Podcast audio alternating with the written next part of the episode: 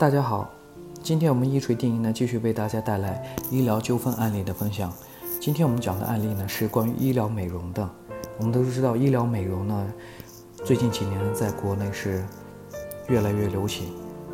但是呢，在医疗美容服务过程中呢，也经常发生医疗纠纷，所以这点呢，一定要引起患者朋友的注意。希望我们今天的案例呢，能给患者呢带来一一定的借鉴。事件的经过是这样子的，患者呢是。在一三年七月一号呢，去医院做双眼皮的手术。术前检查显示呢，患者的身体各项指标呢都符合手术的要求。然后呢，就由医生呢进行双眼皮的手术。但是医生并没有书写手术方案和门诊的病历，只有在术前呢和患者本人和其母亲签订了手术知情同意书。因为这个时候呢，患者并没有满十八岁。在术后呢恢复期间，患者感觉两眼之间存在较大的问题。医院呢多次反馈是说需要再花一定的时间来进行恢复，但是半年之后呢，这个问题依然存在，明显不对称。医院呢就对患者进行了二次修复手术，但是修复手术之后呢，效果依旧不明显。这个时候医院的反馈呢是考虑到患者本人的情况，可能需要更长的时间来进行恢复。抱着这样的反馈呢，患者就去美国进行了学习，本以为呢眼睛可以好转。但是经过一年的海外学习呢，发现眼睛并没有有明显的变化。因为每次反馈呢，医院都是反馈是说修复需要更长的时间，患者就抱着那么我继续等待的心理，再等了一年。但在两年之后，发现眼睛的恢复依然没有达到医生所说的情况。为了不让情况继续恶化，患者就暂停了学业，特地从美国飞回来。来找这个医生来进行商讨，但这个医生呢已经不在这家整形医院了。最后，患者只能诉诸于法律来进行维权。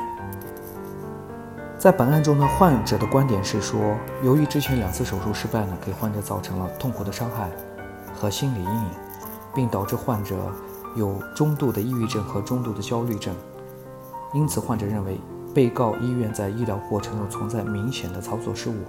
应当承担赔偿责任。院方的观点呢，首先是认为患者的请求超过了诉讼时效，因为患者是在一三年七月一号进行的双眼皮手术，但是在一七年三月才进行诉法律诉讼，认为已经超过了法律诉讼的时效。针对本案，我们是怎么看待的呢？我们都知道，患者在诊疗过过程中。受到损害，医疗机构和医务人员有过错的，应当由医疗机构承担承担赔偿责任。但是在本案中呢，患者为了证明被告医务人员有过错，诊疗行为和损害结果之间有因果关系，申请进行医疗损害鉴定。由于医院并没有书写病历，导致最后鉴定的终止。根据法律规定呢，医院应当建立完善可备查的诊疗资料。但是在本案过程中呢，医院对于患者治疗术前、术中、术后的病历材料都没有，那么医院呢就此应当承担证明的责任，这点咱们患者一定要注意了。其次呢，就是根据证据的规则，当事人对自己主张的事实呢，应当提供证据加以证明，但医院没有书写病历，属于消极的事实，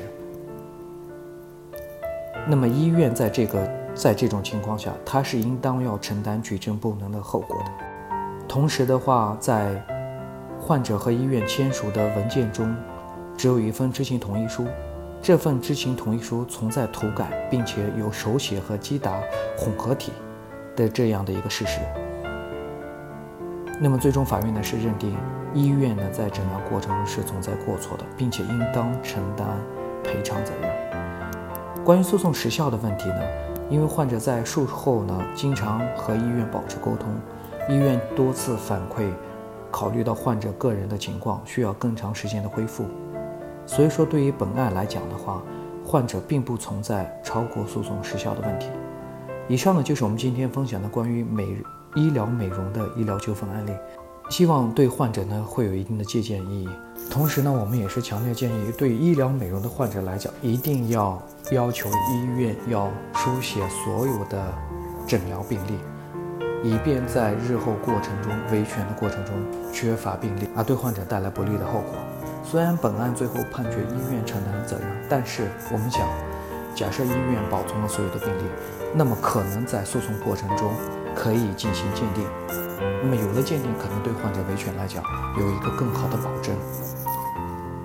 那么以上就是我们今天分享的内容。